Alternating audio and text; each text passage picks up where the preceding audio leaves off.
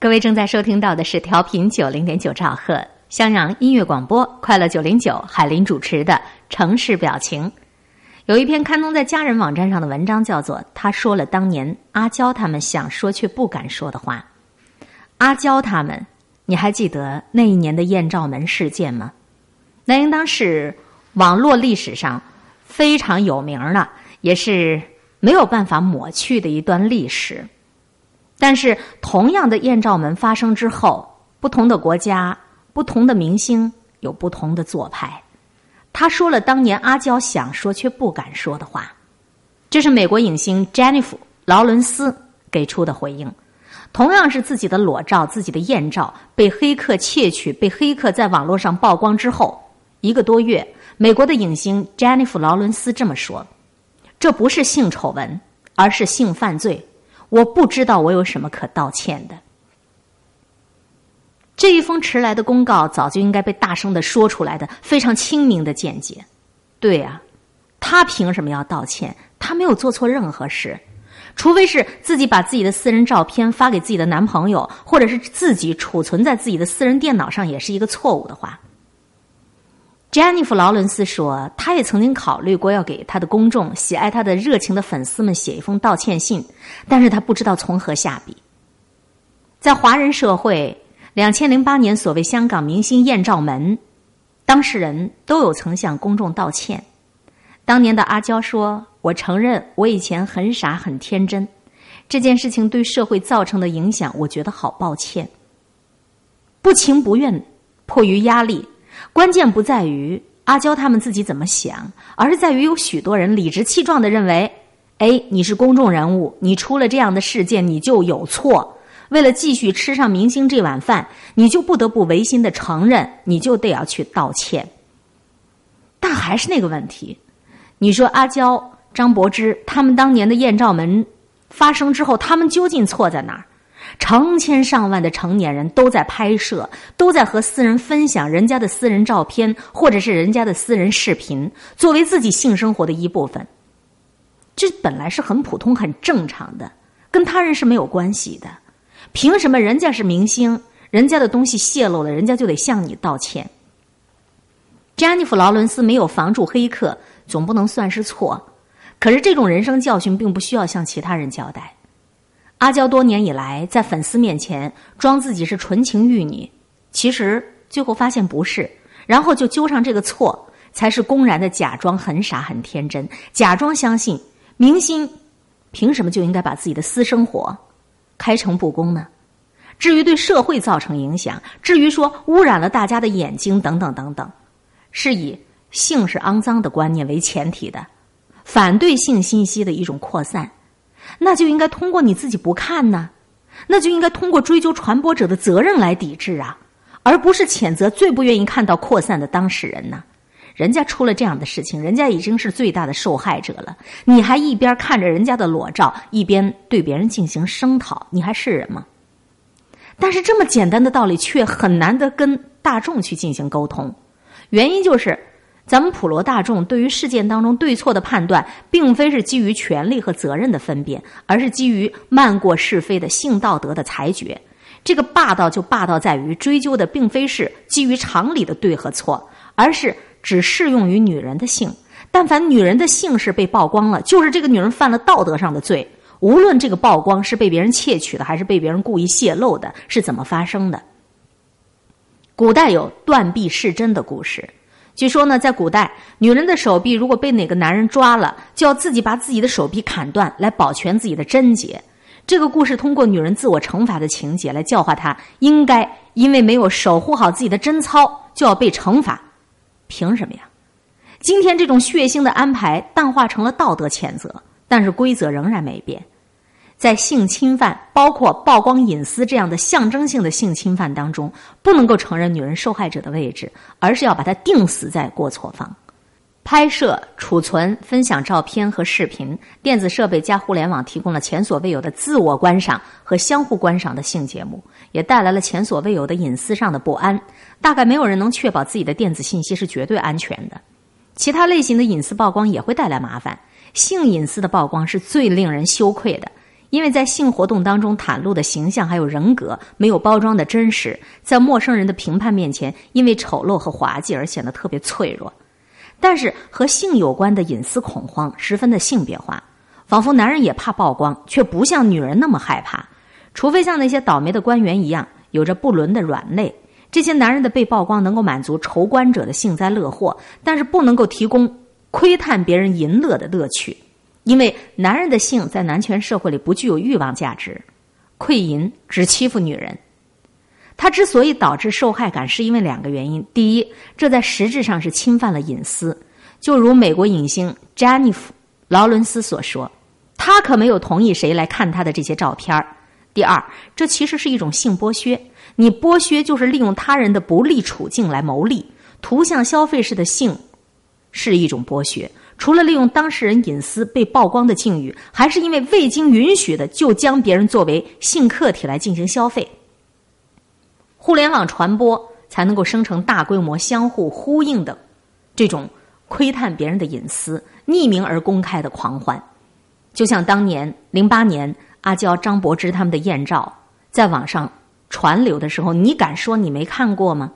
但是这种。集体的性狂欢不能够解决性欲罪恶感的问题，同步实行对受害者的道德裁决仍然是必要的。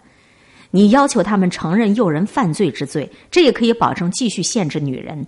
谁让他们敢犯和伴侣寻欢作乐的自由之罪呢？偶像要符合严格的性道德标准，在华人社会好像尤甚如此。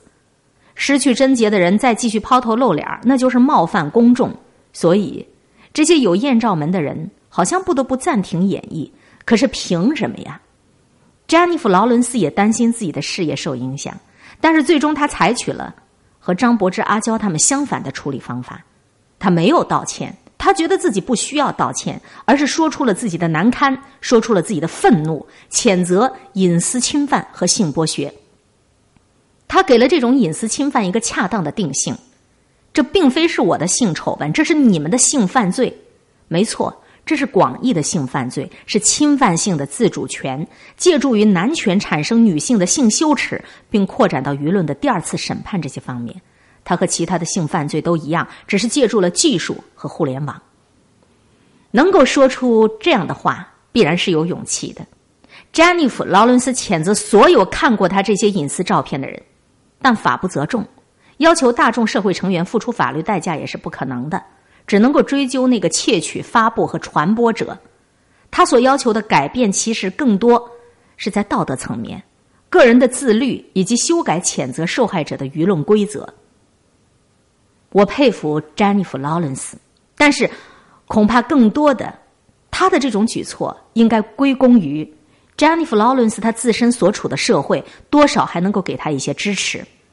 而在这里，至少零八年香港的那个艳照门发生之后，我从来没有看到哪一家大众媒体在当时给予阿娇和张柏芝有一点点正面的支持。在娱乐板块上，哪怕装无辜的追踪丑闻；在其他号称更严肃的板块上，装正经的禁忌回避。这两种表现其实不矛盾，都是不负责任。配合起来，将事件中的传播利益最大化，而深入探究棘手的道德问题的空间几乎都没有。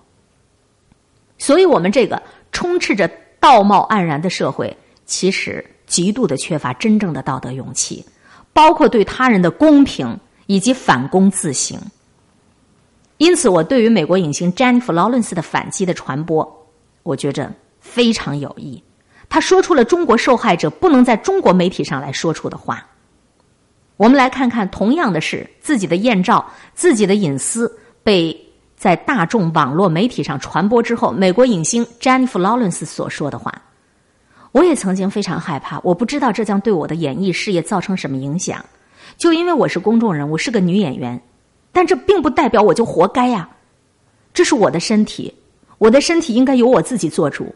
可是泄露照片，这不是我的选择。我也知道这样的照片很恶心，我甚至不敢想象我们还活在这样的世界里。事件刚发生的时候，我也曾经试图写一段声明，但是我一提笔，我就想要哭，我就感到愤怒。我也打算写一个道歉信，但是我没什么需要被原谅的。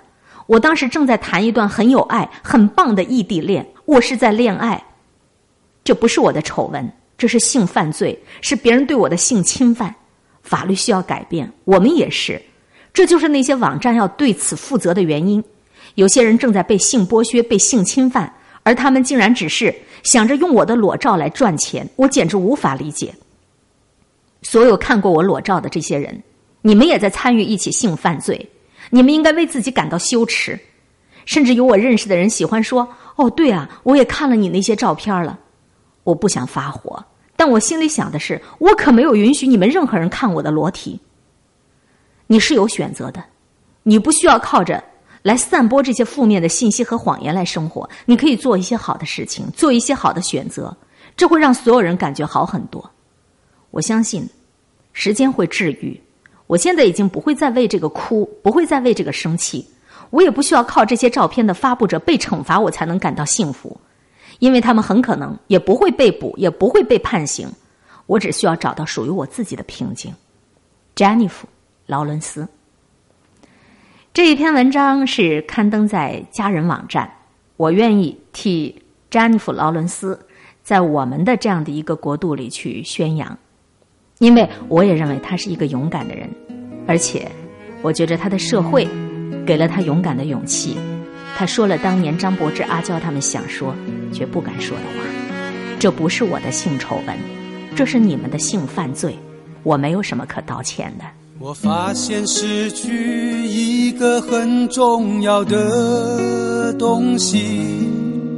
那一年，我想要认识你的一种勇气。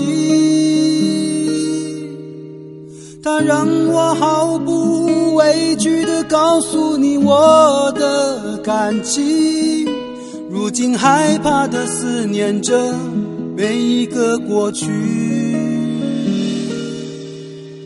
失眠已占据了你走后大部分的时间，不然这个时候我应该在你的房间。看着你写给我的第一封和最后一封信，如此的转变用了四年三个月有七天。我试着勇敢一点，你却不在我身边。我的坚强和自信，是因为相爱才上演。我一定会勇敢一点，即使你不在我身边，你的决定和抱歉改变不了我的明天。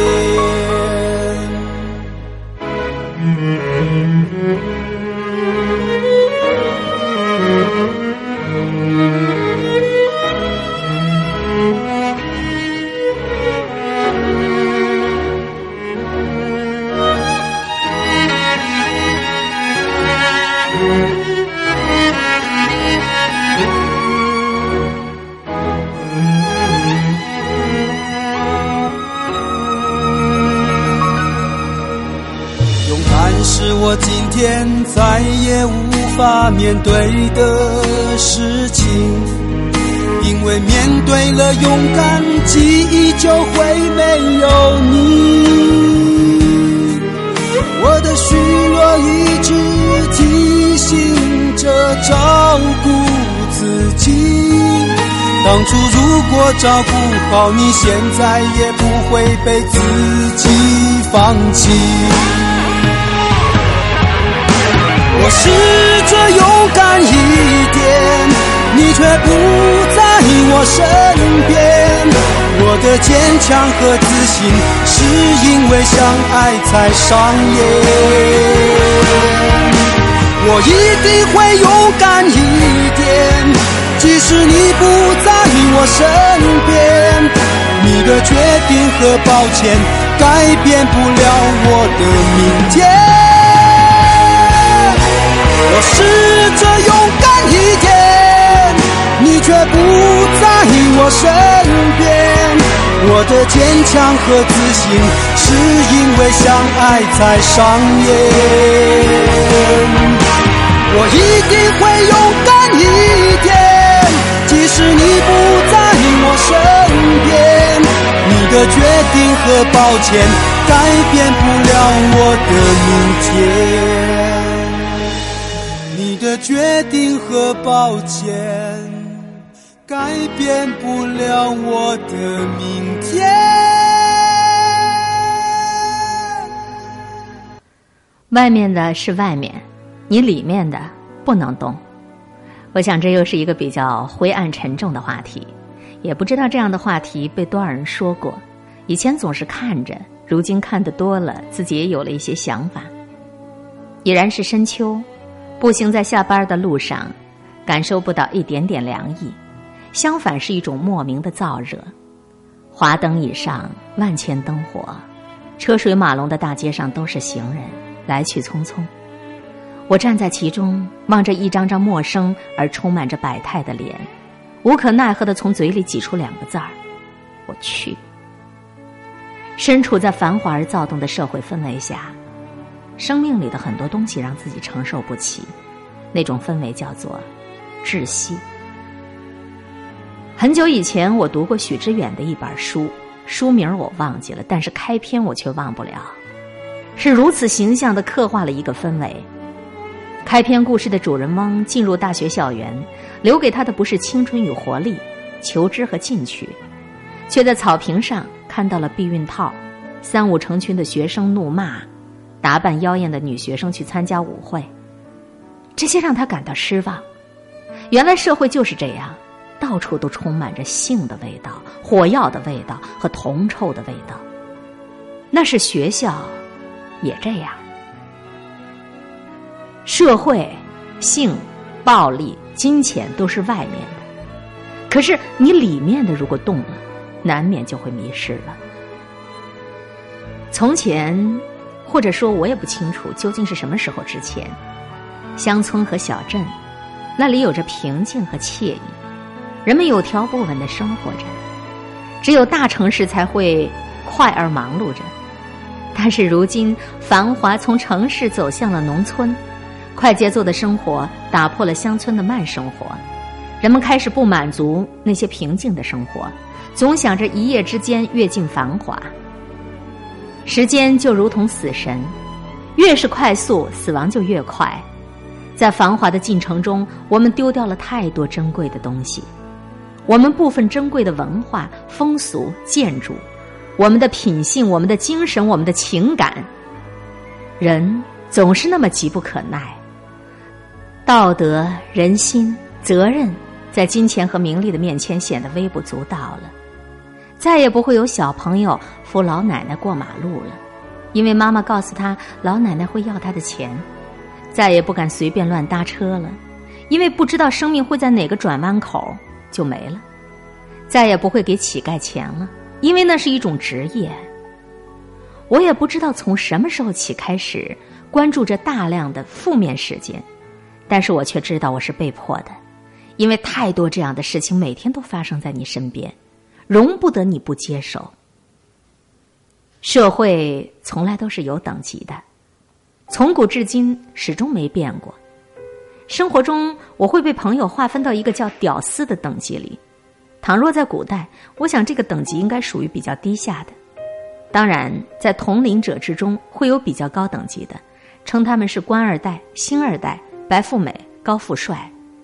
像我这样的屌丝，永远想着逆袭，然后摇身一变高富帅，娶个白富美。看，这就是我的梦想，也是根本的特质之一。人心总是那样，欲壑难平。生活是什么样子，完全取决于你的心。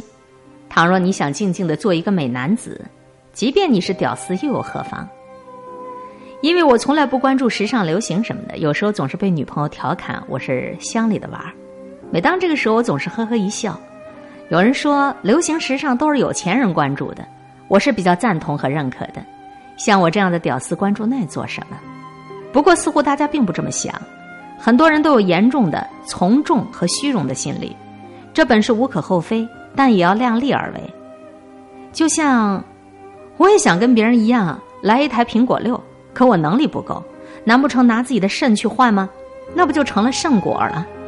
为了一部可有可无的手机，男的就可以出卖维系生命的肾脏，女的就可以出卖自己的肉体，那样得到的东西，还有没有点灵魂的价值了？你说你为一部手机都能这样，那么在更大、更多、更有诱惑力的名利钱面前，作恶淫乱还有什么不可能啊？我很清楚，我没有资格去指责别人，但我却有责任提醒他们，或者是为了我们的下一代。外面的风云涌动，总能够让我们内心浮动。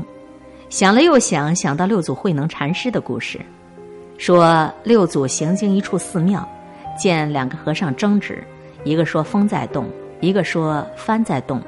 六祖笑笑，让他们停止争执，对二人说：“风也没动，幡也没动。”是你们的心在动，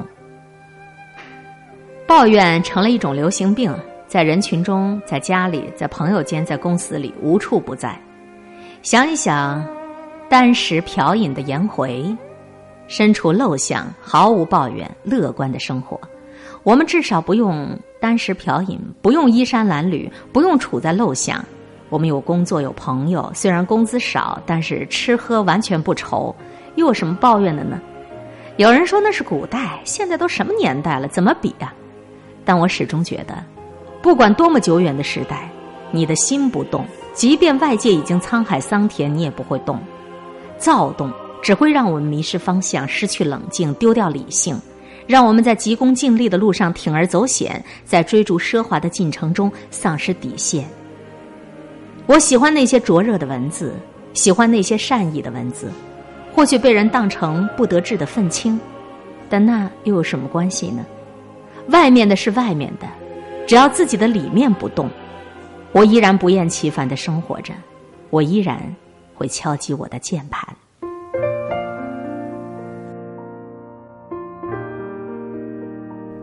我和谁都不争，和谁争，我都不屑。我爱大自然，其次。就是艺术。我双手烤着生命之火取暖，火萎，我也准备走了。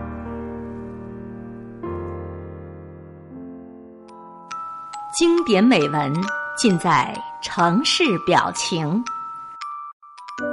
FM 九零点九，襄阳音乐广播。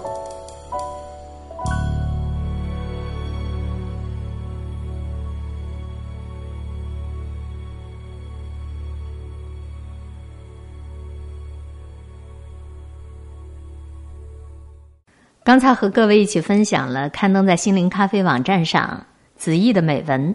外面的是外面，你里面的不能动。这观点有点像任你东南西北风，咬定青山不放松。心里的不变，外面的风变、雨变、云变，都躁动不了你的心。心是我们一切幸福生活的前提和主宰。空中和你相互勉励，每天保持微笑、淡定。从容的好心态，在方便空闲的时候，别忘了为我们推荐一些好文章和好网站。我们的节目联络方式：QQ 号四零九九七一九七四，欢迎任何人加我们为好友。腾讯微博、新浪微博，您可以直接百度搜索 DJ 海林，查阅节目的文字内容、链接以及声音文件的上传。好心情每一天，下次节目我们再见啦。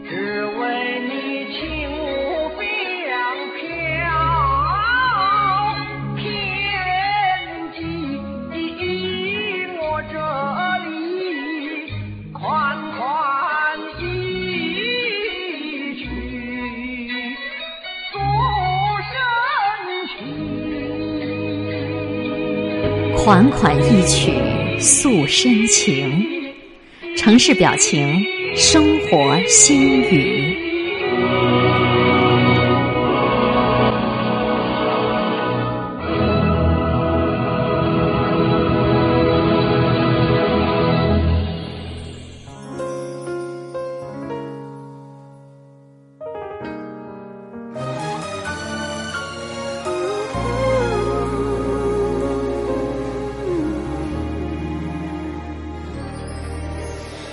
黑暗中寂静伸出的双手冰冷的空气像